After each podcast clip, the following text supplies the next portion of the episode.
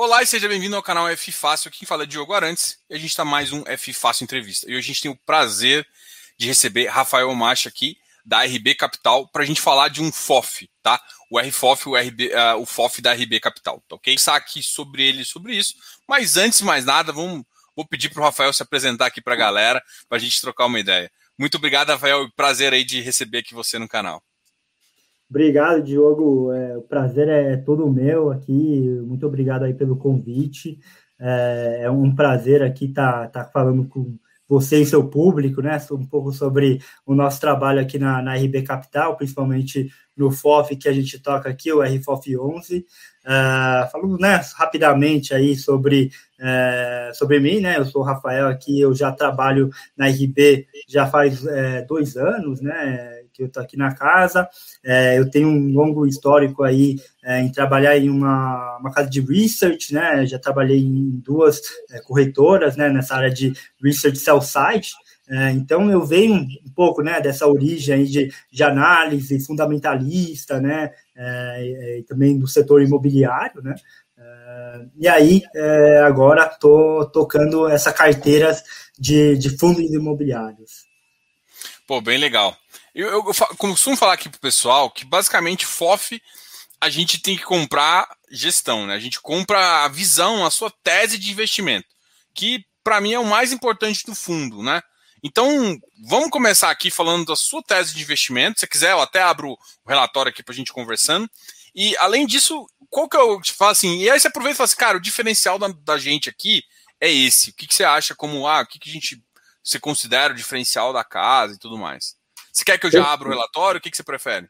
Não, eu posso dar, explicar um pouquinho, depois você, você pode entrar aí mais, mais no relatório. É, mas, putz, a, a, você falou muito bem, né? A gente aqui, como gestor de FOF, né? A gente é um gestor de gestores, né? Ou seja, a gente tem que né, tentar escolher não só os melhores fundos imobiliários, os melhores prédios, melhores, melhores operações, né? É, estruturadas, mas também qual que é a casa, né? Qual que é a gestora aí que vai conseguir agregar valor, né? Em cima do, do portfólio do próprio fundo, né? Então, é, esse é um grande trabalho aí também que a gente faz, né? Estudar bem é, as casas, as gestoras.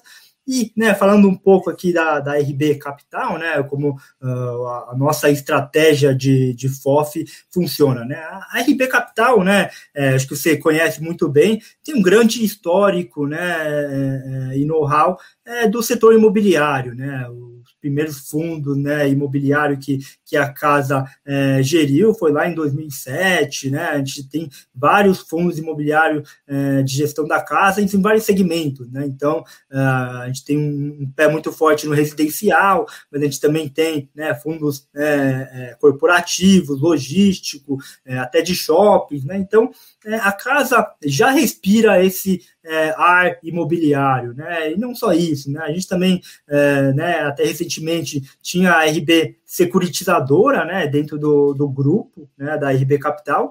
Então, a securitizadora, né, também que estrutura operações de CRI, né, de, de recebíveis imobiliário, é, também traz essa, é, esse know-how, né, essa expertise aí é, do setor imobiliário, principalmente de CRIs. Né? É, o outro braço também da RB Capital é a RB Investimento, né? ou seja, é, a corretora é justamente que faz todos os trades né, de, de comprar e vender, né, não só fundos imobiliário, mas é, é CRIs, né, faz toda a negociação de CRIs é, e também de ações, né, de, de, renda fixa, todos outros fundos também disponíveis no mercado. Né? Ou seja, né, todo essa essa é, ambiente né, que a RB Capital, né, como uma organização proporciona, já traz aí a nossa visão imobiliária, a nossa estratégia, né? Então a gente praticamente tenta usufruir todo esse know-how aí da casa para a gente, né, tá escolhendo, fazendo os melhores stock picking aí é, de forma bastante diversificada, né? Como um FOF deveria ser, é, para a gente, né, tentar é, maximizar o retorno, né? Mas diminuindo também ao mesmo tempo os riscos é, inerentes nas operações. Então legal. Então Bom, a gente estava, a gente mostrou aqui um pouquinho do, do que da, da, tese de vocês e uh, a, a, sua estratégia, ela, por exemplo, você tem uma taxa de administração e um benchmark uh, e uma performance baseada no seu benchmark. O benchmark de vocês é o iFix. Ah, como é que vocês veem assim a carteira do iFix em termos da sua carteira, né? Porque você pode, como seu benchmark é ele, você acaba tentando usar as mesmas proporções de alguns ativos, por exemplo. A gente vai falar de um segmento, por exemplo, recebíveis, está 33%. Aí depois você tem um segmento de logístico que está ocupando 20 e poucos por cento. Então, cada, cada setor ele está com uma, uma estratégia no iFix. E aí, como é que você usa? Você sempre usa muito parecido, mas ó, eu estou apostando, por exemplo, mais em os recebíveis. Então, às vezes de ficar com os 33 do iFix, você fica com 35, 34. Como é que funciona essa divisão? É, como você pensa essa divisão na hora que você está montando a carteira? Até para ajudar o pessoal também que está querendo começar no mundo dos fundos imobiliários, que talvez seja bom começar com uma base sólida, aí como talvez o iFix. Não, não, acho ótima, ótima pergunta. né, obviamente, como você falou, né, o nosso benchmark, né, o nosso, é, o nosso hurdle, né, que, que a gente tenta é, é, ir melhor é o IFIX, né. Então, no final das contas, ele não vai ser o nosso principal, né, driver, né, motivador para a gente falar, pô, a gente vai precisar de X% nesse segmento. Não vai ser o principal, né, motivador para isso. Mas sim, ele é uma referência muito importante, né. Dado que é, a minha performance, né, o o meu desempenho vai ser medido sobre esse indicador, é muito importante eu também saber destrinchar muito bem essa carteira. Né? Então, é, é algo que a gente olha com, com, com bastante detalhe, né? Quais são os fundos que estão lá dentro, quais são as proporções é, que compõem o IFIX mas isso não vai né, é, é, mudar muito né, o, o, nosso stock picking. Né? Obviamente, a gente está tentando é, é, ter um retorno melhor que ele. Né? Ou seja, a gente quer criar quase que um IFIX de, de qualidades melhores. Né? É, então, assim, respondendo suas perguntas, né, assim, é, a gente sempre vai tentar ter uh, um pouquinho de exposição em cada segmentos importantes uh, dentro do, do IFIX. Então, você falou recebíveis, né, hoje 33%, logístico também, logístico corporativo, shopping, né, são três segmentos aí muito uh, importantes, né, historicamente, né, muito importante aí no, no, segmento, no, na indústria e no IFIX também, né, ou seja, esses, esses quatro segmentos eu vou sempre ter alguma alocação lá dentro, apesar do shopping shoppings, por exemplo, está passando por um momento mais difíceis hoje, né, em função de toda a restrição, eu ainda tenho exposição ao shopping, né, muito similar à exposição do IFIX, né, hoje aí algo em torno aí de 10%. É, quando os shoppings melhorarem, né, que a, nossa questão aqui não é se os shoppings vão recuperar ou não, mas quando que essa recuperação vai acontecer, em qual velocidade, né? É, a gente também quando esses, esses ativos melhorarem, a gente também quer surfar junto com o IFIX, né? Então, é, por isso mesmo, a gente olha o IFIX, né, para a gente ter é, uma ideia, mas, né, no, no, final das contas, a gente sempre vai tentar destrinchar cada fundo, a qualidade do ativo, a perspectiva, para a gente tomar a nossa decisão de disposição. Legal, mas por exemplo, você citou de um, um, segmento que eu acho que eu adoro falar, né? O segmento de shoppings. Eu acho que o segmento de shoppings é, é, igual você falou, a gente não sabe quando vai voltar, mas vai voltar. Mas de qualquer forma, quando você monta uma tese imobiliária, o quando acaba se tornando também importante, né? Ah, como, como, vocês pensam, por exemplo, ah, é, como é que vocês criam? Porque basicamente assim, eu, eu, eu gosto de criar cenários, né? Eu crio um cenário mais otimista, um, um médio otimista e um mais pessimista e coloco probabilidades para enxergar se é oportunidade, se não é, até para pensar em fluxo de caixa. Como que é a visão de, sua em relação a, por exemplo, vamos falar do setor desse segmento que é, que é shopping. Ah, você acha que é, a, a, vacina tem que andar tantos por cento? Você tem alguns drivers que você utiliza para aumentar uma exposição, para diminuir uma exposição, para, olha, o o preço é um, é um, driver importante, o fluxo de caixa. Fala um pouquinho de toda a tese, assim, pensando assim, ah, o que, que eu olho para o mercado de, de, de, de, de shoppings para saber a maturidade dele em termos de resposta a, a, a, um fluxo de caixa positivo e um rendimento maior, por exemplo. a gente, a gente espera que esse, esse é o, é o que está com maior desconto em termos de resultado. Não, perfeito. É, eu acho que vou, vou, vou quebrar aqui em algumas partes, tá? Primeiro é, é, como que a gente né, decide qual que é o, o, o, shopping né, que a gente vai escolher, né? Ou seja, a parte do stock pick, né? Qual, eu gosto desse shopping, desse shopping, eu não gosto desse, eu prefiro esse.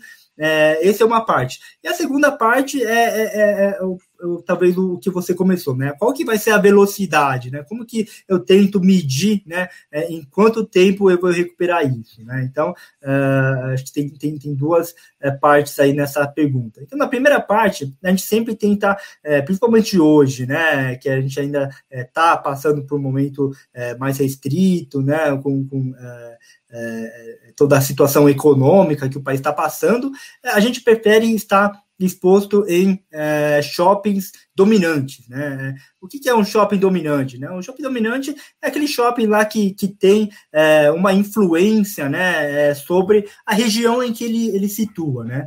É, não necessariamente ele tem que estar tá na, na, melhor é, cidade do país, né? Assim, é, não tem que, não, não, são todos os shoppings que a gente gosta que está em São Paulo, por exemplo, né? É, tem muitos shoppings, por exemplo, é, no interior de São Paulo, que também ele é muito dominante na sua região. Uh, por quê? Porque, por exemplo, ele não tem nenhum concorrente é, no mesmo porte no raio aí de 100 quilômetros. Uh, isso faz com que aquele ativo também vire dominante. Tem cidades né, que atrai público de outra cidade porque tem, existe um shopping naquela cidade. Né? Então, para isso, a dominância, né, a influência que aquele uh, shopping, aquele, uh, aquele né, comércio tem, é medido assim de, dessa forma, né? Como, como que ele né, consegue atrair é, clientes né, de diferentes rendas, diferentes localizações, né? É, e como que aquele ativo estampa um pouco a cara daquela cidade, né? É, muitas vezes, né, tem edifícios aí que é, viram referências, né? O shopping construído naquela cidade, agora aquela cidade, aquele shopping praticamente marca, né, um pouco a cara daquela cidade, né? Quando você pergunta com uma, alguma pessoa uma direção, vai falar a referência vai ser o shopping, né? Então, é um pouco esse tipo de dominância, né? Esse tipo de ativos que a gente procura, tá? É, e que a gente acredita que seja os, mais, os ativos mais defensivos, né, é, principalmente em momentos mais difíceis. Tá? Então, é, primeiro, essa parte do stock pick, do, do pick, né, é, do, do, do shopping. E aí, segunda parte, qual que vai ser a velocidade dessa recuperação? Né? Então, uh, isso, isso a gente mede de, de várias formas, né? Então, você pode também, né, principalmente agora, né, qual que vai ser a velocidade, o cronograma é, da vacinação, porque a gente sabe que o grande driver agora para voltar é a vacinação, né? Então, é, isso também é algo que a gente acompanha. Mas eu acho que tem vários outros indicadores que também você pode é, procurar, né? É, naquele Google é, é, tendências, né? Você pode colocar palavras-chave que você também é, é, começa a, a, a, assimilar com o comportamento das pessoas, né? Então um dos, um dos, né, um dos, uma das palavras, né, que que também o economista nosso aqui tinha mencionado hoje, inclusive em uma apresentação, foi sintomas de Covid. Quando a gente começa a ver a tendência de as pessoas começarem a procurar isso é, no, no, no, Google, né? A gente sabe que o Brasil, muito para muitos brasileiros, o Google é, acaba sendo o primeiro, o segundo médico deles, né? Então, por lá, a gente indiretamente a gente consegue ver qual que é a tendência, talvez, do Covid daqui para frente. Se esse número está subindo e aí ele começou a cair, muito provavelmente talvez a gente vai começar a ver essas, é, essas internações tal começarem a cair também. Uh, então, existem vários né, é, é, indicadores ou proxy que a gente pode usar. Né? Outros também são né, com o, aquela, aquele outra ferramenta do Google que mostra as pessoas andando pela cidade, né? como, como, como que os fluxos né, aumentaram ou diminuíram é, naquela região, naquela, perto daquele shopping. Né? É, é, ou se não, né, outro indicador que também é muito importante para shopping é a venda no varejo, né? Então, como que a venda no varejo está tá comportando aquele ICVA, né, que é o índice de Cielo, também é outro indicador que a gente é, acompanha muito de perto para a gente tentar é, projetar qual que vai ser a velocidade de recuperação do shopping. Né? Então, eu acho que existe vários né, instrumentos hoje, né, é, principalmente fáceis de, de acessar, né, é, que a gente consegue ter uma ideia, começar a projetar, fazer alguns proxies com relação a essa velocidade. Pô, legal, eu gostei dessa, dessa visão aí de, de se utilizar várias ferramentas aí para pensar, buscar trend, que realmente, se o pessoal está buscando mais, é uma tendência de que, que, a, que os sintomas começam a se espalhar mais forte, aí você tem uma tendência. Começa a cair, provavelmente também tende a cair. Pô, essa, essa visão ficou muito legal. Uma, uma segunda, aí gira uma pergunta aqui quando você estava falando de dominância. Eu entendo que, tipo assim, um shopping numa região, numa cidade do interior, a dominância que você falou, eu consigo chegar, porque eu já morei em cidade interior, então é, isso fica muito claro. Agora, é, porque basicamente o shopping também não tem uma. É, ele não é para um, uma classe A, B ou C. Ele acaba sendo shopping da região, né? Então essa dominância que você falou, ela, ela ficou muito legal.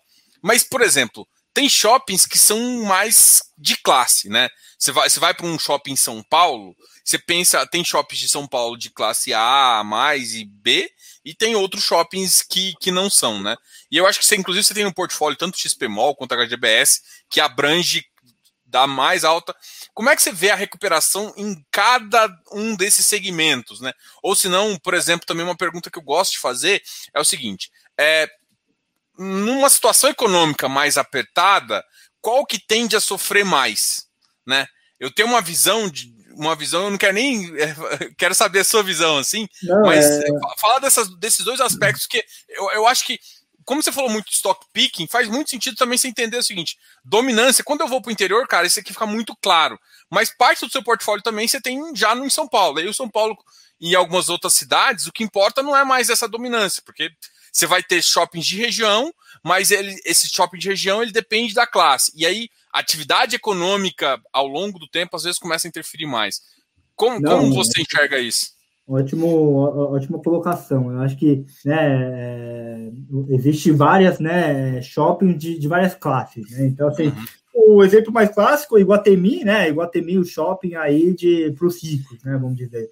Uh, e, né, eu acho que na, na, nas crises, né, pelo menos na, nas últimas, né, que a gente sempre uh, tenta estudar, os shoppings, né, de, de né, para a classe mais alta tendem a ser mais resilientes, né, eles tendem a, a, aguentar mais, sentir menos a crise, né, vamos dizer. Então, é, nesse sentido, os shoppings né, de, de, de, classes mais elevadas tende a ser mais defensivo. Né? Outro ponto também interessante é com relação ao dólar. Quando o dólar começa a subir muito, na verdade, esses shoppings de, de, de grife, né, na verdade, vendem mais. Porque as pessoas acabam viajando menos para fora, porque o que brasileiro gosta de fazer lá fora é fazer compra, porque aqui, às vezes, agora com dólar nesse é melhor você comprar aqui no shopping e conseguir pagar 10 vezes, é, em 12 vezes, sabe? Então, é até interessante, curioso esse, esse dado, que quando o dólar sobe muito, é, os shoppings de, de grife performam bem, né? É, eu acho que até saiu hoje no, na notícia aí que também uma, uma, uma casa aí de grife aí estava indo muito bem aí nessa crise e tal, é, muito em função é, dessas questões também, né? É, mas o que, que, foi curioso, né, principalmente no ano passado, com relação a essa dinâmica? Né? Essa, a gente sempre tinha essa dinâmica aí de que é, o shopping né, de, de, de, classes mais altas seriam mais defensivas em momentos de crise. Só que o que a gente começou a ver, na verdade, era o contrário. É que em regiões, principalmente na região nordeste tal do país, uh, os shoppings estavam performando muito melhores do que os shoppings uh, do, de São Paulo, do, do, do sul-sudeste, né? Uh, e, e para a gente isso era muito curioso, né? Porque a gente, na verdade, esperava até o contrário, né? E isso tem, né, uma resposta aí muito clara que era o auxílio emergencial, né? Então, naquele momento, né, o auxílio emergencial fez com que até algumas casas, né, que estavam com sem renda, começasse a ter, até renda, né? Até algumas casas aí é, tinham renda maiores do que eles tinham antes da crise, né? É, em função de, de, todo esse estímulo, né? Que o governo é, fez aí para tentar segurar um pouco esse choque aí do, do da pandemia, né? Então isso também acabou tendo, né? É, é, respingou para o varejo também. É, na, à medida que esses shoppings lá estavam reabrindo, né, a gente via que os, os dados de varejo lá estavam vindo muito mais fortes do que é, aqui. Né? Isso para a gente é, é, foi muito curioso, né, porque ele vai um pouco né, é, contra né, essas é, outras né, teorias, tendências que existiam até então. Né? Então, eu acho que tem que, por isso mesmo que a gente também gosta de ter uma exposição mais diversificada, né, porque a gente sabe que agora também, né, voltou, né, esse auxílio emergencial, ainda, né, de volume menor e é mais restrito, é, mas ainda existe esse tipo de dinâmica, né? Então, é, não sei se eu respondi aí sua, sua pergunta. Não, respondeu. Exatamente isso que eu, que eu tinha notado também, que os shoppings, em tese, os shoppings de, de, de, de alta classe sofrem menos, né?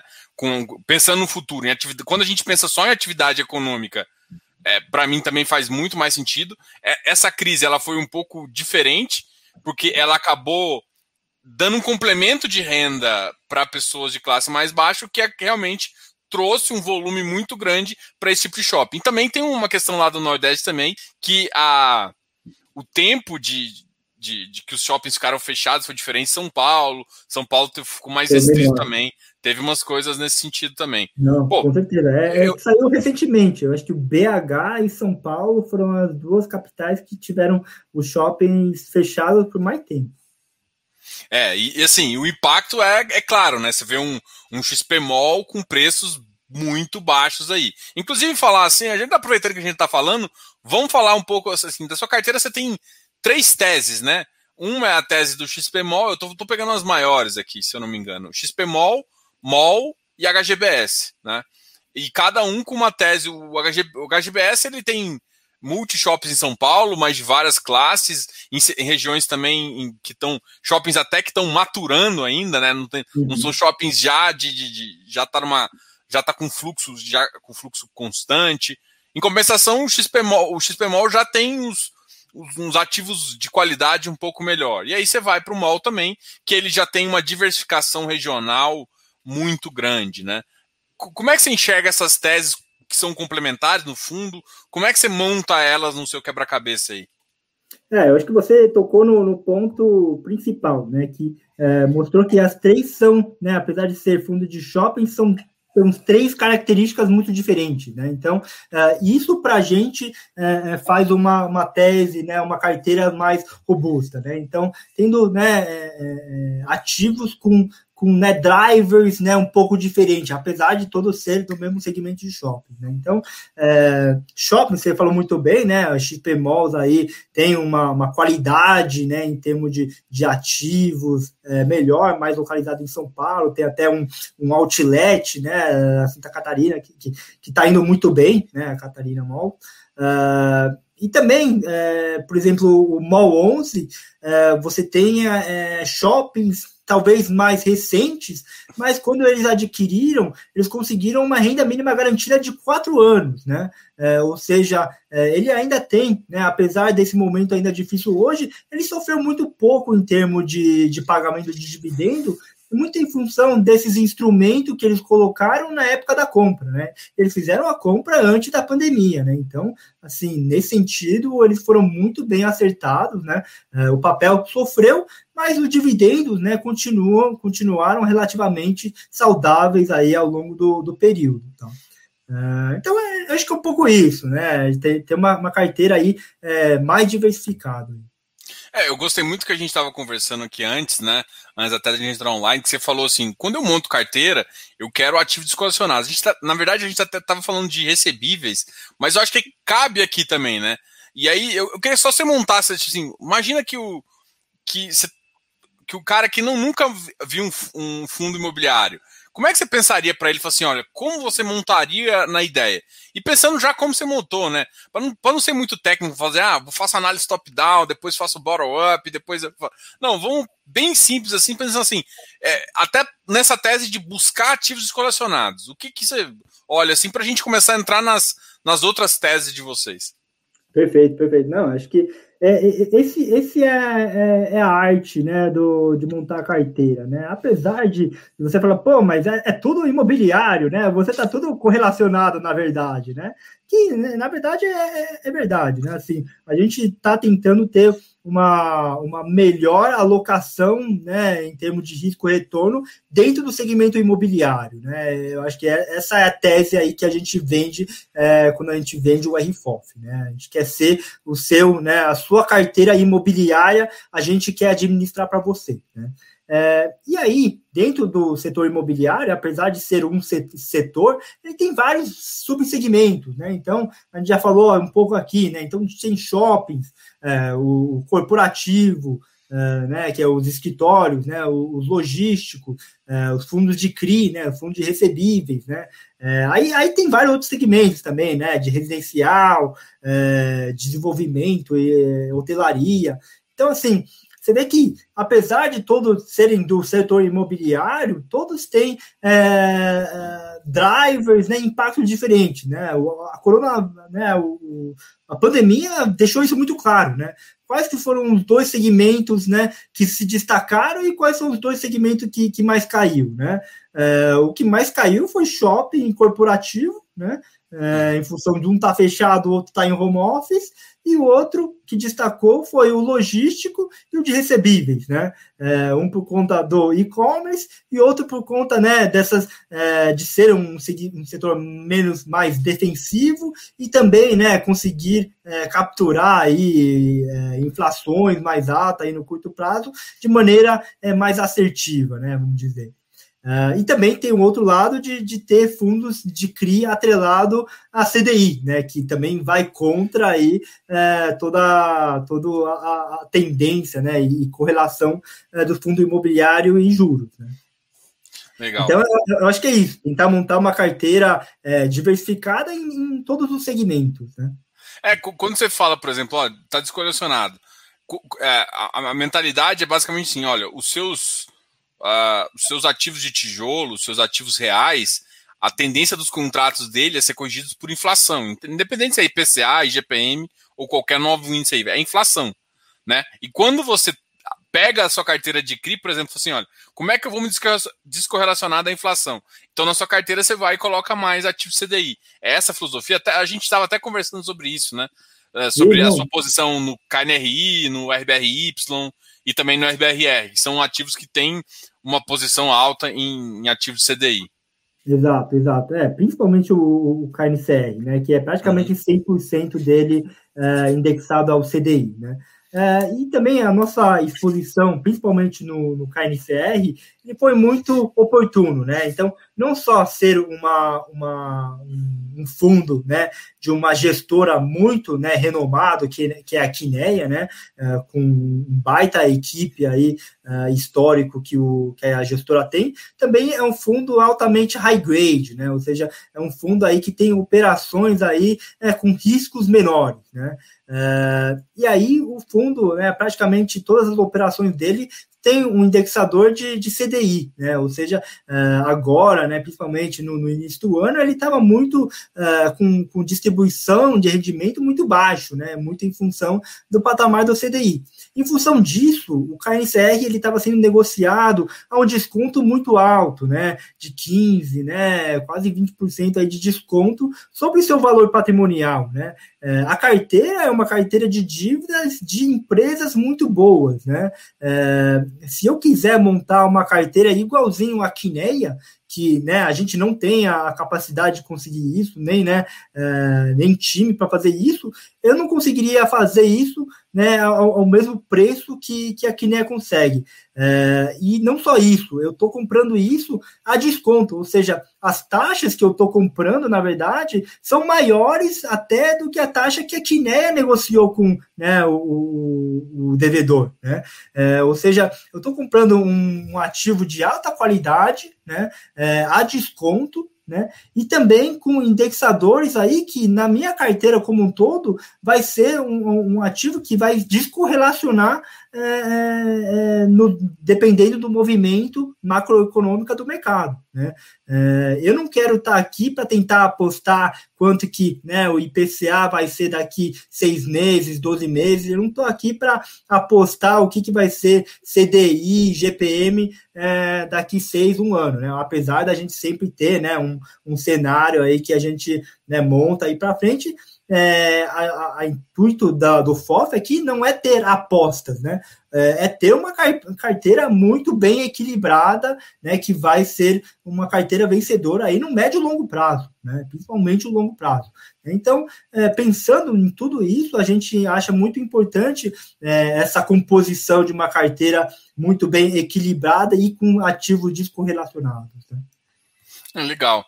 Como é que você enxerga, então, assim, que vocês acabam também fazendo uma. acaba criando teses também de, de curva de juros, entendendo o mercado, até para poder também se posicionar de forma a, às vezes, aumentar a posição ou não. Como é que vocês, qual, qual que é a visão de vocês em relação tanto o Selic, tanto IPCA, o IGPM?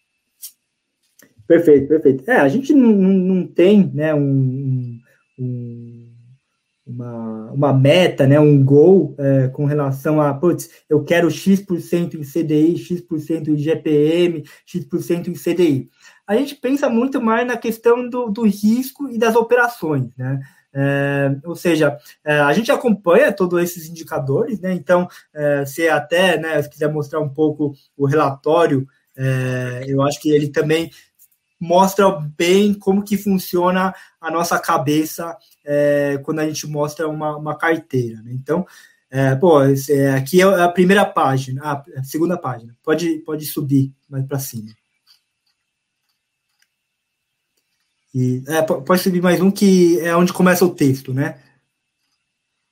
Isso. Então, eu não vou entrar né, no texto, obviamente, mas aqui a gente mostra aí que o nosso relatório começa com esse comentário do gestor, que a gente fala de, uma, de um panorama, né, um breve panorama macroeconômico. Né? Então, esse é, é, o jeito que funciona muito a nossa cabeça. A gente desenha, né, a gente tem um cenário macro que a gente não só desenha, mas acompanha muito de perto. Então, aqui você vai ver a gente falando é, dos Estados Unidos, da Europa, da China, né? O que aconteceu lá. E você até pode pensar, pô, mas o que, que né, os Estados Unidos tem a ver com um imóvel na Faria Lima, né? É, assim, é, de, de imediato você não tem um link né, direto, mas indiretamente, principalmente através né, do mercado de capitais, é, todas essas movimentações são bem importantes. Né?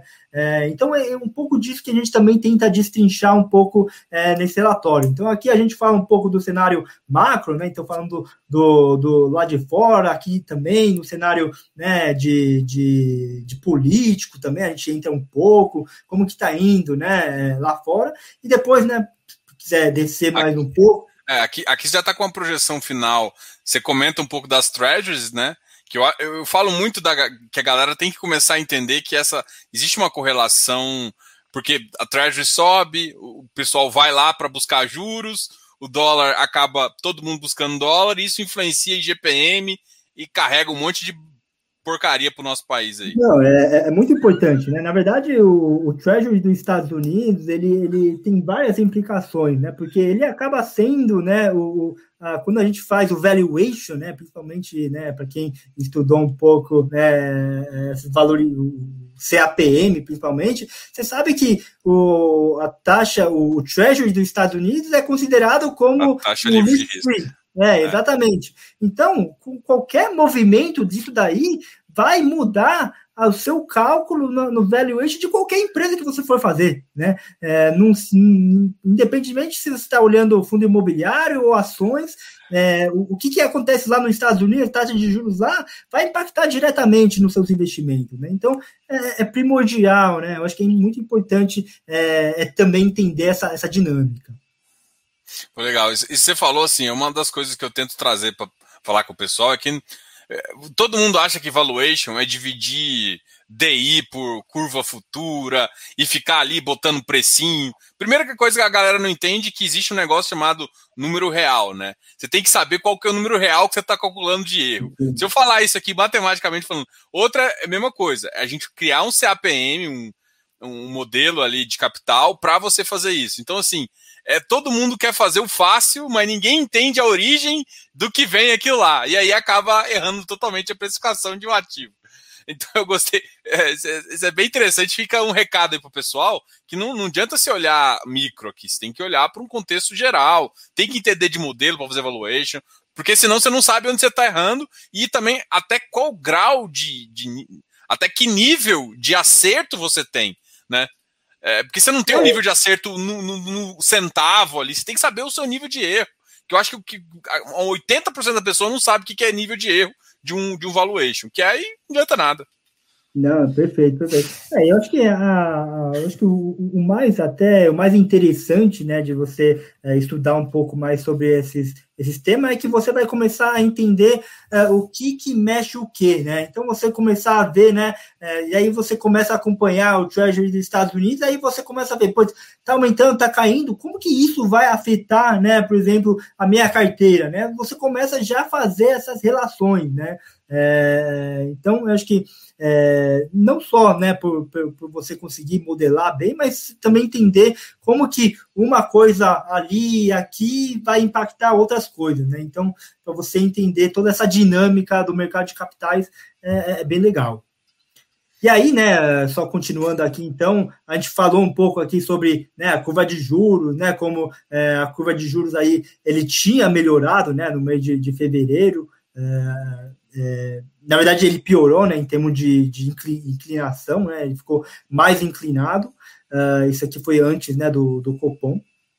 Uh, e aí, aqui embaixo, eu trago aqui os, os indicadores aqui, principalmente de, de, do mercado, né? Então, uh, Ibovespa, é, dólar, é, o IMAB, IMAB5, que são todos os, né, os outros indicadores que, que acompanham quiser descer mais um pouquinho, aí eu já começo a destrinchar um pouco mais no setor imobiliário mesmo. Né? Então, eu falei um pouco do macro, e aí aqui eu começo a entrar um pouco né, mais no, no micro. Né? Então, é, até né, falando lá um pouco sobre uh, as inflações, era um dos temas aí que eu trouxe no mês de fevereiro. Né? É, aqui embaixo eu trago aqui qual que é a expectativa do mercado, tá? Então eu pego fontes é, da, do Focus, tá? É, com relação ao IPCA e GPM para frente.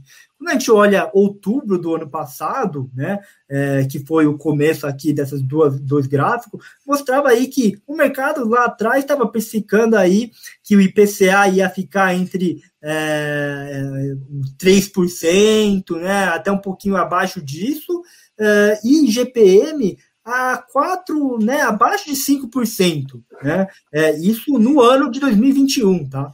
E olha como essas projeções foram mudando mês a mês, tá? Então, de outubro para cá, né? Agora, essa aqui foi fechamento de fevereiro, mas lá no fechamento de fevereiro, o mercado já estava precificando aí é, de quase 3,80 aí de, de IPCA. Hoje está acima de 4. 4, né? né?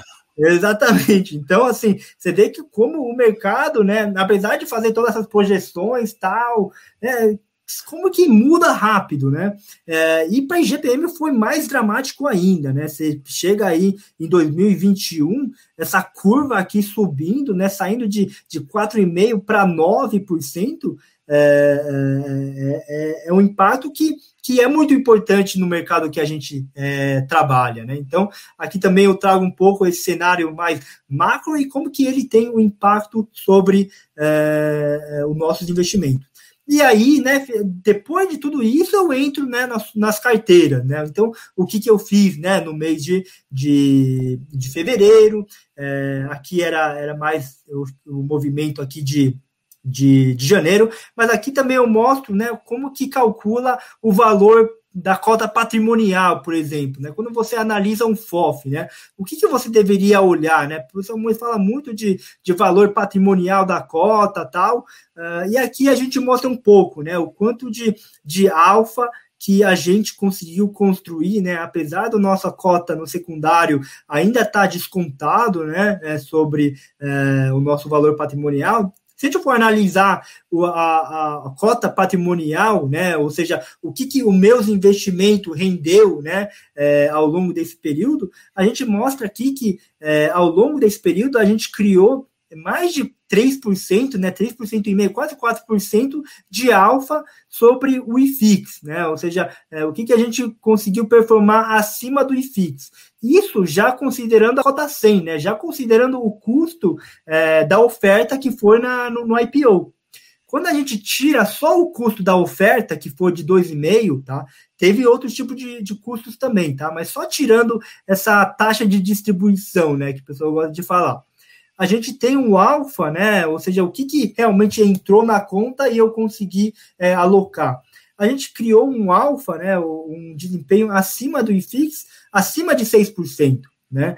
É, então é um pouco desse trabalho aqui que também a gente quer, quer mostrar, né? É, não só é, o dividend yield que a gente vem entregando, mas também a cota patrimonial, como que ele vem performando contra o IFIX, né? Que é o nosso benchmark, né? Um pouco da nossa história aí que a gente começou falando aí no, no início da live. Pô, legal. É, aproveitando, a gente já está descendo aqui para para continuar conversando até do portfólio, de, da visão de localização dos ativos e tudo mais, mas acabou que eu anotei uma, uma pergunta aqui que é sobre, por exemplo, é, a, a, sua visão em termos de residencial, e aí aqui eu quero separar uma visão de residencial uh, de renda e residencial de desenvolvimento, né? Inclusive a RB é bem especialista nesse, nesse mercado. Uhum. É, e também de hotéis. Como é que você enxerga esses, esse mercado, né? É, o mercado de residência surgiu bastante fundos nessa linha de, no, no, mercado de renda, tá? O que eu confesso para você que eu, eu ainda tenho as minhas travas, né? Por conta. Faz muito sentido num, numa expectativa de juros até 4,5, 5 mais que isso, eu acho que vai sofrer muito e não, não, faz tanto sentido. Mas essa é a minha visão. Eu queria enxergar a sua, que é gestora e, e conhece muito mais que eu aí. Não, claro. Então, começando aí pela residencial para renda, né? Que eu acho que é um dos pontos aí que, que você tá, tá mais com dúvida, né?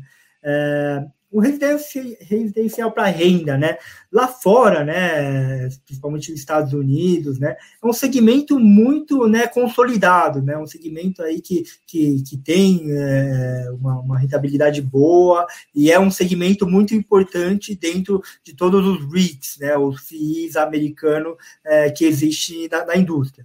Hoje, na nossa indústria aqui de fundo imobiliário, é, residencial para renda quase inexistente, né? Assim, é, existem alguns aí que estão né, começando, que começaram recentemente, né? Mas existe muito pouco desse tipo de, de exemplo e, e, e representa muito pouco, né, dentro da indústria de fundo imobiliário. Né?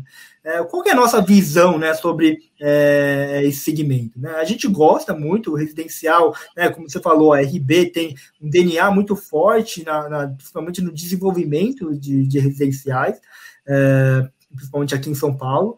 É, mas a gente entende aí também que o residencial para renda aqui no Brasil ele ainda não tem um, um yield, né, talvez é, tão atrativo para a gente conseguir já emplacar ele dentro de um, de um fundo imobiliário. Né? Se a gente calcular né, até alguns indicadores aí é, que é, é, disponível aí público, é, que é aquele FIPZAP, né, que é aquele é, indicadores aí que é, o FIPZAP faz para para compilar os dados do mercado, ele mostra lá, né? Se eu comprar é, o imóvel a preço de mercado hoje, e se eu alugar né, a preço de mercado hoje, porque ele, ele, ele, ele mede os dois, né? Qual que está sendo uh, o preço médio de compra praticado, o que está sendo o preço médio de aluguel praticado. Através disso daí, você já consegue saber o que, que é o yield né, de, de rentabilidade dessa indústria. Quando você olha esses números, você vê aí que a rentabilidade para esse tipo de operação é em torno de 5%. 5%, é, alguns conseguem performar bem, vai um pouco acima né, de 6%, é, alguns não, né, um pouco abaixo de, 4, é, de, de 5%, 4,5%, mas ele não foge muito desses números. Tá? Então, se você comparar com o IFIX hoje, que ele entrega aí 6%, né, 6,5%, 7%, é, o, o, esse residencial para renda acaba não sendo tão atrativo né, para investidores, né? É, havendo toda né, o risco ainda é, do inquilino sair e tal, é, são, né, vai ser mais pulverizado, vai ter várias pessoas, né? É, como que você vai administrar tudo isso, né? Então, é, tem, tem várias questões né, em cima disso. Como é que os Estados Unidos conseguem equalizar é, esses cálculos, né? Lá, na verdade, você consegue ter um portfólio muito grande é, de residências, né? principalmente aqueles é, townhouses, né? o family housing, que é praticamente um condomínio lá, que você tem várias casinhas, parece tudo igual, né? É, com né, aqueles matinhos perfeito, aquelas ruas né, que né, perfeitamente né, no, no, no condomínio. E lá você consegue realmente ter uma gestão ativa sobre seu ativo, que você consegue melhorar né, é, a qualidade, você consegue melhorar o, as casas, o ambiente, para você conseguir trazer, aumentar o preço do aluguel, né? E você tem uma rentabilidade boa, né? É, aqui já é um pouco mais difícil você conseguir comprar um portfólio desse. Né? E qual que vem sendo a diferença, né? O que, que muitos gestores vêm tentando fazer aqui? Então, para você, se você comprar no preço de mercado hoje e você alugar, a rentabilidade é baixa. Como que eu consigo aumentar isso? É você desenvolvendo. Né? É, ou seja, você é, construindo, né? ou seja, o seu custo que você vai pagar vai ser custo de projeto, né? vai ser o custo de produção, e eu vou alugar ele a mercado. Né? Esse vem sendo a estratégia de muitos fundos de residencial para renda aqui no Brasil. Deixa, deixa eu só complementar para o pessoal, que é basicamente o que você está falando é o seguinte: quando eu construo meu dividend yield on cost, que é com custo, pula de 5, 6, pode chegar a 11, 12, né? E aí faz sentido, porque o meu patrimonial tá ali embaixo e, e o ativo tá, né? Então tem, tem é, essa seria uma sacada. Então você teria que construir e sim botar para alugar. É mais ou menos essa visão. É, é, essa é a metodologia que muitos né, fundos hoje aqui no Brasil estão adotando, né? Que eu acho que é, é o jeito, né, talvez mais inteligente, né, que existe hoje, porque realmente é muito difícil de você conseguir comprar um portfólio grande, né, de, de, de residências que você vai conseguir administrar tudo. Então, prédio é similar a isso, né? Você vai conseguir administrar ele bem e até, né, no final aí do ciclo você vai conseguir até vender ele muito mais caro do que, né, você é, construiu, né? Então você vai ter, ter um, uma, uma renda, grande né, capital, grande capital é, no final do, do processo da, da montagem de carteira. Né? Então é, eu acho que esse, esse vem sendo um pouco é, a, o jeito que o mercado vem crescendo aqui no Brasil. E a sua visão um pouquinho de hotéis? Como é que você acha que estão tá os hotéis agora nessa, nessa visão pós-pandemia? O é, que, que, você acredita desse segmento? Eu não, eu acho que você não está com nenhum de hotéis no seu portfólio. Ou você está?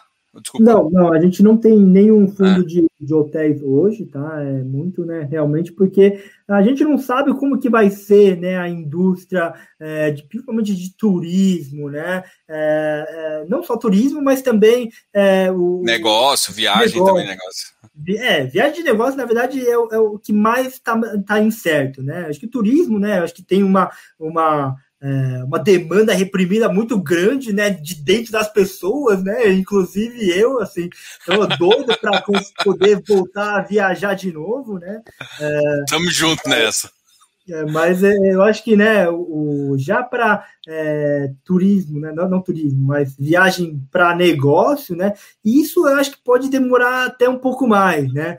É, eu acho que o, o sucesso, né, um pouco aí do, do, do teleconferência, do, do home office, né, acabou trazendo aí algumas reflexões sobre algumas práticas, né, que, que era muito comum. Obviamente, eu acho que, né, que né, o, a teleconferência, home office, não vai substituir, né, o trabalho no futuro, né. Acho que é, existem muitas, né, negócios aí que você precisa estar junto com é, a pessoa, tem que ir visitar a empresa, visitar, né, instalações, é, conhecer, né, o, o seu parceiro que você vai fazer negócio, sair com almoço com ele, conhecer ele, né, é, muito bem no, no, olho a olho, isso ainda vai, vai continuar sendo muito importante para os negócios daqui para frente, né? Mas qual que vai ser né, essa curva, né? De novo, né? Essa curva de recuperação, ou como que vai ser esse novo normal, né? Então, a gente, para a gente ainda é, é, muito incerto isso, né?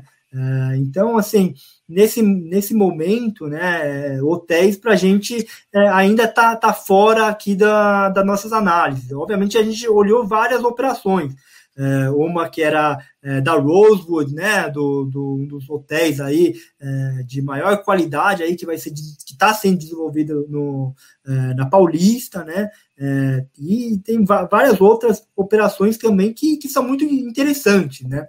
Mas como a gente ainda não sabe como que vai ser essa mudança né, de, de consumo né, do consumidor daqui para frente, é, é, um risco aí que para a gente está muito alto. Né? Para a gente entrar numa operação dessa, o, o retorno, né, o, né, a sementinha para entrar nessa operação tem que ser muito gorda. Né? Então, é, e até agora a gente, a gente não achou é, nenhum, nenhum ativo, nenhuma operação aí que é, brilhe nossos olhos nesse sentido. Legal. Vou, vou voltar aqui no, no, no relatório de vocês e aproveitar para falar de um segmento que eu gosto bastante.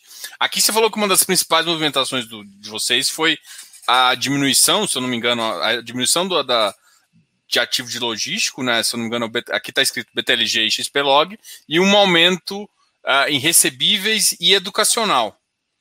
É, falar um pouquinho da visão sua de logístico e às vezes até um pouquinho desses dois ativos, eu acho que é uma, é uma visão que, que o pessoal tem interessado uh, bastante. Uhum. Até porque pensar assim, por exemplo, são dois ativos bons, continua sendo bom, mas o mercado tinha acelerado demais, a gente pode colocar assim, acelerado demais numa expectativa de que o e-commerce fosse assim, colocando os ativos até num, num, num preço muito acima ali, é, preço caixa deles muito distante. E eu queria que você só falasse um pouquinho do, do que você acha do segmento futuro de logístico e como você também viu esse preço desse ativo, é, desses ativos agora cederem um pouquinho. Acho que teve um. A maioria dos ativos logísticos em si, se for olhar só os ativos logísticos, caíram um pouco de preço.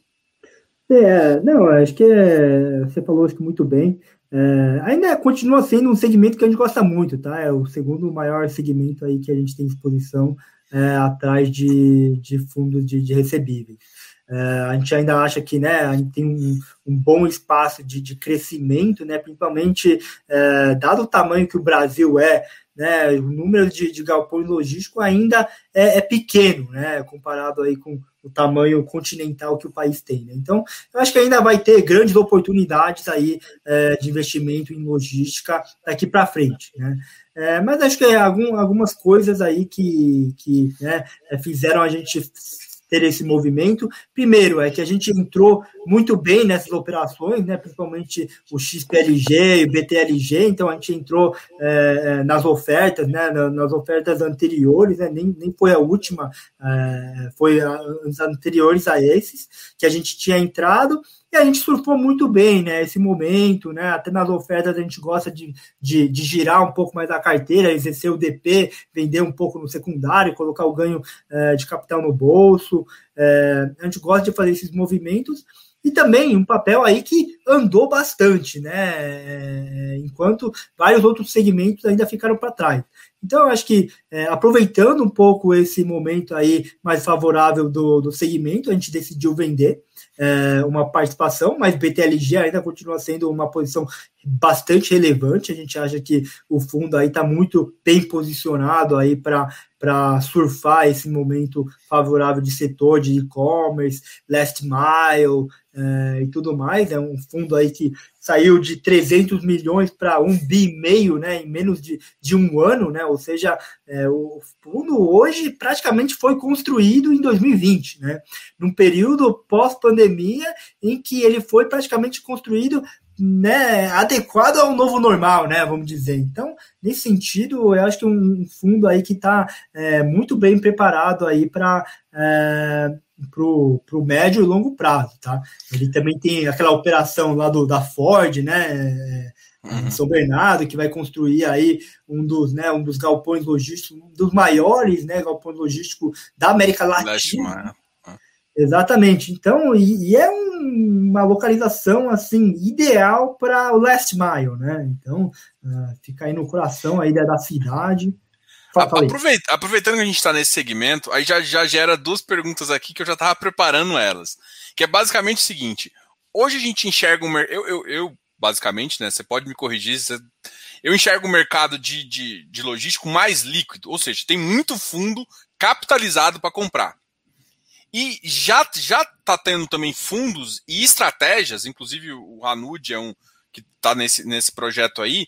É, agora está tendo muito fundo que está começando a optar, por exemplo, o HGLG é um desses, colocar desenvolvimento dentro da, da, da carteira para ajudar a ganhar. E o BTLG foi um dos que começou também com, com esse movimento.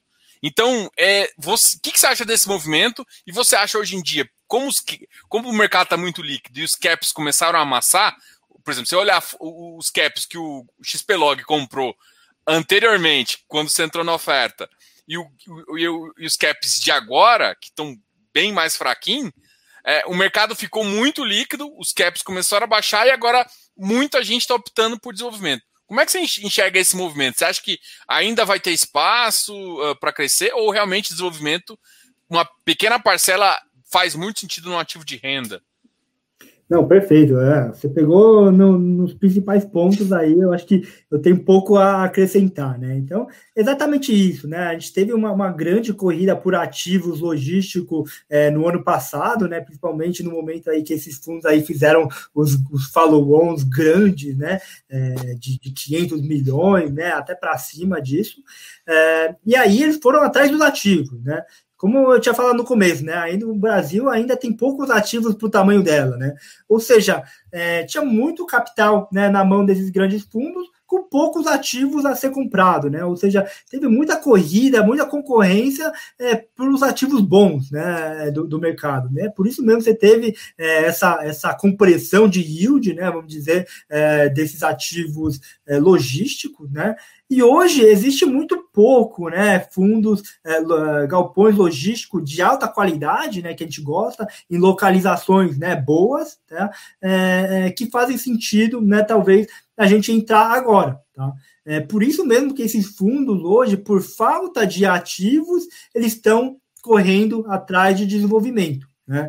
É, porque hoje, é, se você tentar comprar um ativo de alta qualidade, você vai começar a pagar é, é, valor de metro quadrado muito esticado. Né? A gente já tinha começado a ver isso no final do ciclo, principalmente é, no início desse ano, no, no, final do ano passado, a operações aí de, de logístico comprando aí é, a metro quadrado aí acima de 4 mil reais, que a gente já acha bastante esticado, bem né, acima aí do custo de, de reposição né, para esses ativos. Né? É... Eu ia completar, principalmente analisando também que o, o, o, preço do metro quadrado do aluguel não está subindo. Desde 2017, eu estava fazendo as análises agora, desde 2017 o preço está basicamente assim. Ou seja, o cap, o, ativo está cada vez ficando mais caro, mas o, o preço do aluguel, aluguel, não está subindo. Exatamente. E, e, completando, né? E a, até indo além, né? Qual que é a perspectiva desses né, preços de aluguel continuar subindo para frente, né? É, agora a gente tem o BTLG, XPLG, HGL, todo mundo está desenvolvendo, né? Além disso, tem surgido vários né, fundos é, é, logístico, né, de desenvolvimento, né, fazendo só desenvolvimento. A gente sabe, né, que as grandes empresas, né, de desenvolvimento logístico, né, Log, a própria Log, GLP, né, a Prolog, todo mundo está desenvolvendo também, né. É, então, a gente sabe que nos próximos dois anos vai ter uma enxurrada de, de ativos logísticos muito grande, vai ter um estoque novo aí entrando é, em, em, peso. Né? É, então, por esses motivos, o preço do aluguel também vai ser difícil de subir, porque todo mundo vai estar correndo atrás dos mesmos locatários. Né? É, então, assim, é, é por isso mesmo também que o mercado viu é, que os preços do logístico estão começando a subir, subir, subir, e aí, assim, qual que era o upside além disso? Né? Isso que a gente também começou a, a, a pensar no nosso lado. Né? Qual, qual, que é o upside? Né? Se o ativo, né, o valor dele já né, subiu bem né, pelas concorrências. E agora a tendência de, de aluguel é, não é muito de subir, porque vai ter muitas novas é, ativos entrando agora, então, qual que, qual que é o upside que eu vou ter além disso? Né? Então, como né, o preço já tinha começado a subir bem, a gente começou a falar, ó, agora o upside né, vai ser menor. Né? É, então, assim, essa redução, né, o, o realizar um pouco de lucro, para a gente fez bastante sentido. Legal. Eu vou, eu vou fazer uma pergunta aqui, que eu acho que é uma pergunta que eu acho que muita gente gosta de perguntar em relação à FOF, porque nem todo mundo tem, só que eu só vou falar uns dados aqui uh, de vocês. É, o, o, fundo hoje fechou em 85,52. O valor patrimonial dele, até a gente já tinha visto aqui, é 94,84. O último rendimento distribuído foi 0,63, uh, é, com dividend yield de mais ou menos 70, 72%. Né? O PL dele está 102,25 e tem mais ou menos 2.900 cotistas. É, e aí eu estou perguntando, porque, por exemplo, como o preço do mercado está um pouco abaixo do valor patrimonial, é, existe uma pergunta aqui. A gente, vocês, vocês saíram em 2020, em fevereiro, até foi uma ótima época para montar um FOF, porque vocês encontraram logo, logo vocês encontraram muita coisa barata. Mas vamos pensar agora no, no movimento já de, de, de follow-on, né? Que é uma característica natural de um fundo, né? É, vocês pensam em fazer algum, assim, é, é característica, ah, depende do mercado, às vezes a gente precisa, mas qual que é a visão de vocês em relação ao follow-on abaixo do valor patrimonial? Talvez uma pergunta que eu acho que é, vocês devem até receber também via, via Uh, Não, é, é uma, ótima, é uma ótima pergunta e eu acho que é uma, uma pergunta muito pertinente, né? Porque é, muitas pessoas ficam com medo, né? Pô, eu vou comprar ele com preço descontado, mas qual que é o risco de, dele, né, amanhã emitir né, abaixo do valor patrimonial? Aí não fez sentido eu comprar desconto, né? Então, uh, é uma, uma pergunta aí muito pertinente aí, principalmente aos FOFs, né? E qual é a nossa visão, né, com relação a isso, tá? É, a gente não quer fazer é, emissão aí abaixo do, do, valor patrimonial, tá?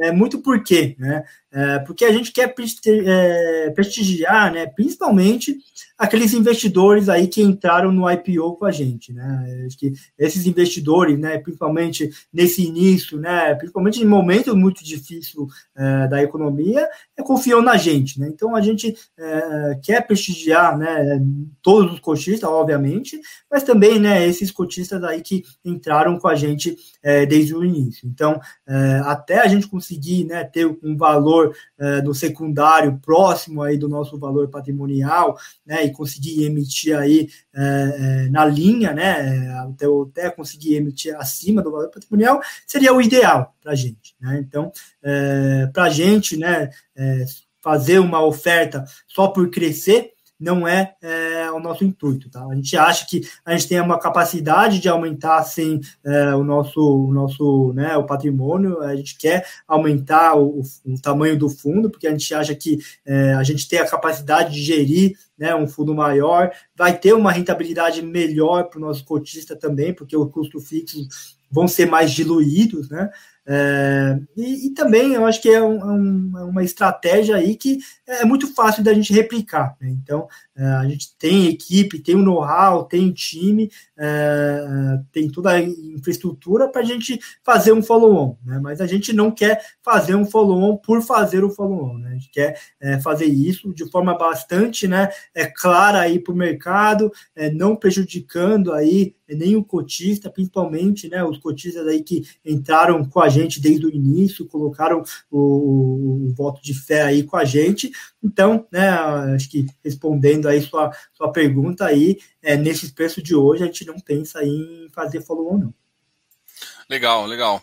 É, eu vou fazer mais duas perguntas aqui, até a gente acabou passando um pouquinho da, de uma hora, mas eu queria terminar, eu queria fazer mais duas perguntas. Uma é a, a, seguinte, é em termos de ganho de capital. Aqui em fevereiro, uh, eu estou até mostrando aqui, ó, o ganho de capital está nessa linha que você ganhou 0,28. Estou falando, falando, com o pessoal aqui também. É, em fevereiro você teve mais ou menos um ganho de 36%.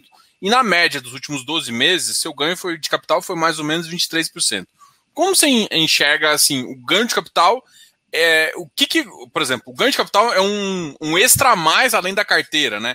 É, é, é, como você enxerga isso, assim? Porque é um FOF que só replica a carteira? Não, a gente traz o, o, ganho de capital como um valor? Como é que vocês... Não, perfeito. Eu acho que, o, eu acho que você tocou num, num, num tema aí muito importante e até um diferencial um pouco aqui do, do RFOF, tá?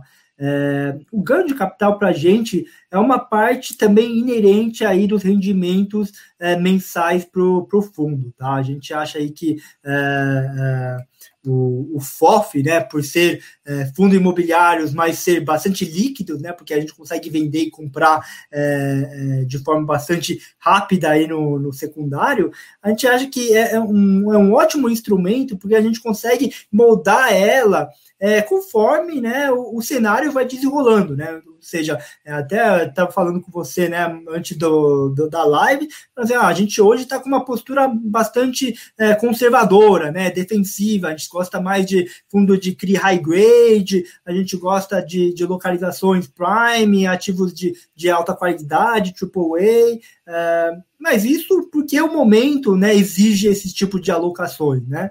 É, em outro momento, né, talvez com o Brasil, né, é, com talvez riscos fiscais resolvido, economia pujante, né? É, em outro cenário, aí sim eu vou, né, tentar entrar em outros tipos de, de, de né, estratégias, um pouco mais, né, não só ativos AAA, mas um, um B, uma região talvez não tão óbvia, mas um ativo bom, Uh, nesse, né, um cenário assim, aí sim eu vou correr para um outro tipo de, de carteira. Né? Então, é, por isso mesmo a gente acha que essa possibilidade de ficar comprando, vendendo e mudando a cara é, do, do fundo a cada mês é muito importante, né? A gente não quer estar tá estático, né? É, a gente quer estar tá sempre mexendo conforme aí os cenários vão desenrolando, tá? É, e aí, acho que a segunda parte que eu ia falar também é que pelo nosso FOF, né, o nosso FOF hoje tem um PL aí um pouco acima de 100 milhões, né, de 102, 103 milhões de PL.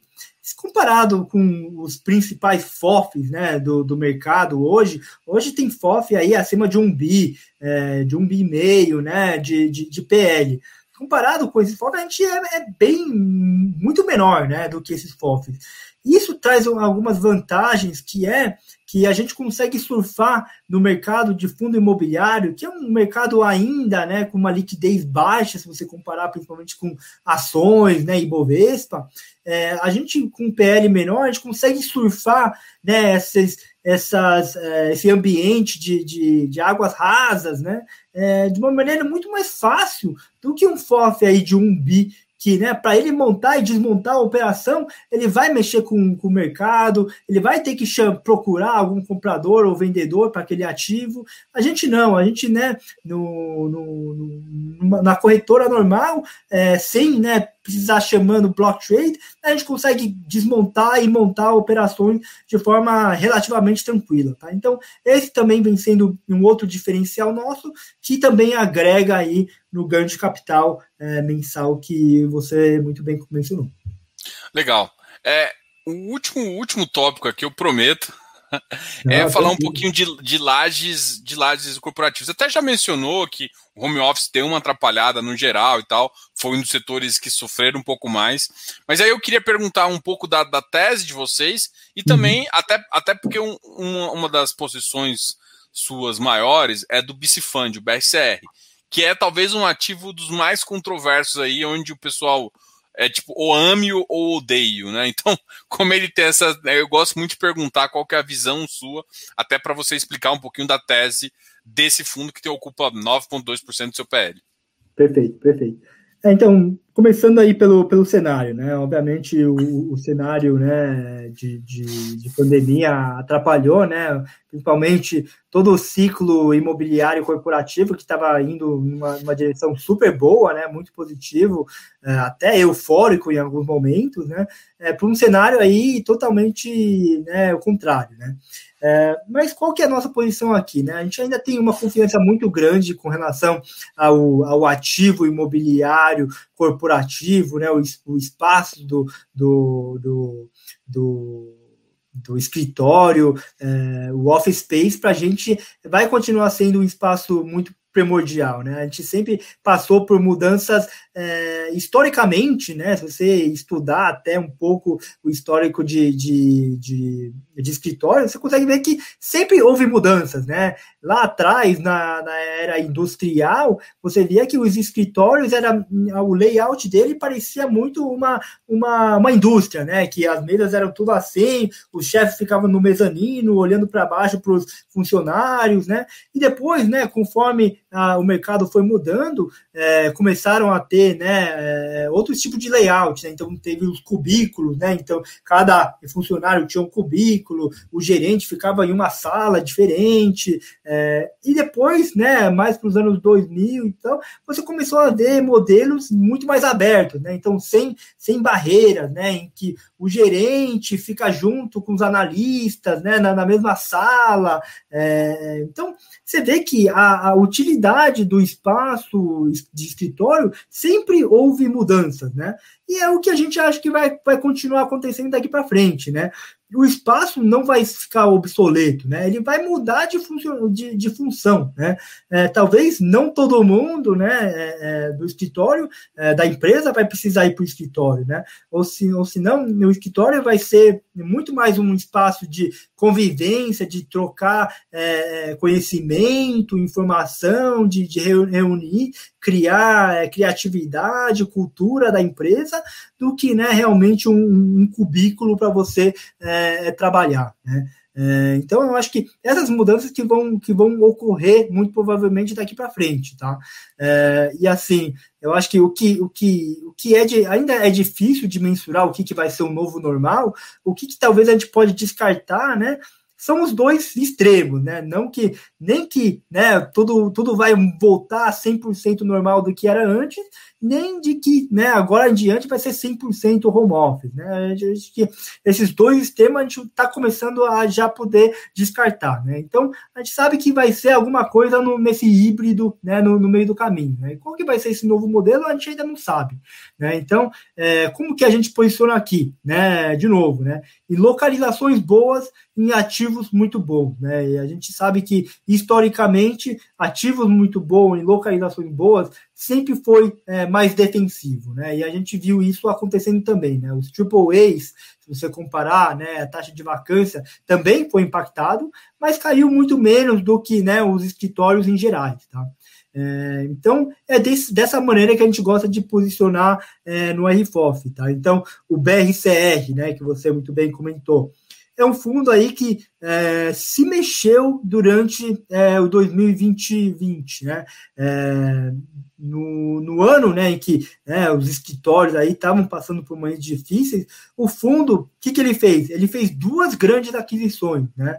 É, uma né, é, foi no, no, no complexo Diamond Tower, né, que é, era do desenvolvido aí pela Multiplan, um ativo aí que praticamente está grudado aí ao shopping, né, é, no mesmo complexo, né, um ativo AAA, é, numa localização muito boa, e também o EZ Towers, né, que, que é o, o, ativo aí também AAA desenvolvido aí pela Ezetec. Né? Então, é, nesse momento, é, de lá para cá, o, o BRCR agora ficou com 70% da sua carteira é, em ativos AAA, né? ou seja, nesse momento ele conseguiu adquirir ativos de alta qualidade, também tendo né, vários instrumentos de renda mínima garantida, né, que vai proteger o fundo pelo menos nesse, nesse momento anos, né? Né, de, de turbulência, exato. E, e, ao mesmo tempo, ele se protegeu se localizando em ativos muito bem localizados e de qualidade muito boa. Né? Então, é, do mesmo jeito que a gente se posicionou é, o nosso RFOF, a BRCR, né, o BCFAN da equipe né, do, do, do Michel, né, também fez esse mesmo é, movimento dentro do, do BRCR. Né? Então, é um pouco é, essa cabeça que a gente tem com relação aos corporativos. Pô, Rafael, cara, muito obrigado aí por, por participar aqui dessa, dessa entrevista, por conversar aqui com, com o canal aqui e conversar com a galera que está que tá te vendo aqui, que quer saber mais sobre o RFOF e queria conhecer, é, conversar mais com você, tá ok? Eu vou deixar você falar as últimas palavras aí, de qualquer forma, muito obrigado aí por, por ter, a gente sempre vai trocar uma ideia assim que possível aí. Não, Diogo, putz, eu só tenho que agradecer aqui, né, não só pela essa conversa aí muito rica, mas também pela essa oportunidade, né, que a gente está tendo de novo, né, RB aqui, é, já está virando xodó aqui do, do é, canal, né? é, vim aqui novamente, né, falar aí sobre mais um fundo nosso, um fundo é, que é um fundo aí com, com várias estratégias, né, pode até falar que tem todas as estratégias em uma só, é, que, né, tem essa cabeça aí muito enraizada dentro da RP Capital, né, então a gente tem um, um, um DNA muito forte de imobiliário, é, a gente tenta utilizar isso, né, para a gente fazer as melhores alocações, né, não só em termos de retorno, mas também ter riscos aí é, menores, né, e, e ter uma, uma, uma, volatilidade menor do papel e da, do nosso investimento, e ainda mantendo aí uma rentabilidade é, muito atrativa, né? Que eu acho que a gente está conseguindo entregar, principalmente, né? Se você considerar aí os preços descontados que estão sendo negociados hoje, tá? Então é, fica aí o convite de, né, novamente, de é, revisar o nosso relatório, né? Acho que nosso relatório também a gente tenta deixar ele o mais é, é, claro, né? O mais transparente possível. A gente entra aí, né? É, como o Diogo mostrou, né? Desde o cenário macro, global, para o Brasil, para o setor imobiliário, dentro do que, que a gente mexe dentro da nossa carteira, né? Então a gente tenta destrinchar todas esses, né, essas etapas aí do nosso relatório. Então, para quem tiver interesse aí, tem bastante material aí para para você destrinchar. E aí, de novo, né? Se tiver qualquer dúvida aí, é, pode né, entrar em contato com a gente. O nosso RI também está sempre à disposição aí para é, tirar qualquer dúvida aí que vocês tiverem. De novo, Diogo, muito obrigado aí pela, pelo seu tempo e, e pela essa oportunidade. Valeu, Rafael, valeu, obrigado. Depois a gente vai colocar aqui é o Guilherme para falar um pouquinho. Ele estava aqui na live conversando. O Guilherme é o RI aí da RB. Aqui embaixo, pessoal, eu sempre coloco na descrição do vídeo os contatos da RB, tá? Da, então aqui está o contato tanto do site deles quanto também o e-mail do RI que vocês vão poder perguntar aí se tiver alguma dúvida também. Obrigado a todos aí, não esqueça de se inscrever aqui no canal, dar um like nesse vídeo e valeu, Rafael, de novo. Obrigado.